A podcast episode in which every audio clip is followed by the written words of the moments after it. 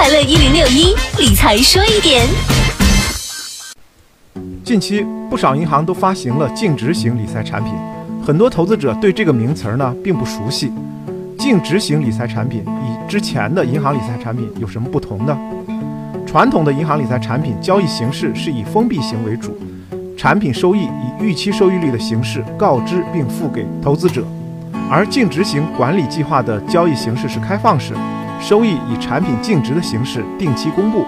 也就是说，这个银行理财产品类似于开放式基金，用户在开放期内可以申购、赎回等操作。与收益型理财产品相比，净值型理财产品有什么不同呢？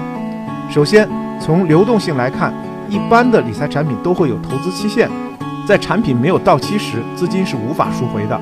而净值型理财产品在封闭式理财基础上呢，加入了流动性。净值型理财产品每周或每月都有开放日，申购赎回相对更灵活。其次呢，是类似于公募基金，净值型产品定期披露自己的收益，比银行传统的理财产品更加透明。再次。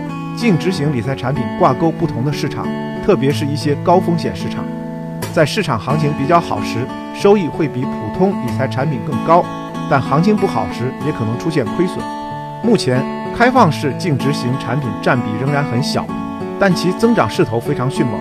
业内人士预期，随着存款利率市场化的推进，预期收益型理财产品将以存款同质化，市场吸引力将会下降。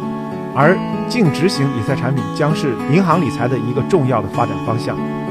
净值型产品投资范围更广，收益率和投资风险比传统的理财产品也更高，因此对投资者教育要求也更高，是为风险承受能力更高的投资者提供更多资产配置的一类理财品种。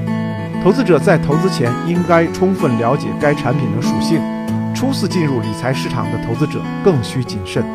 理财说一点，财富多一点。我是程涛。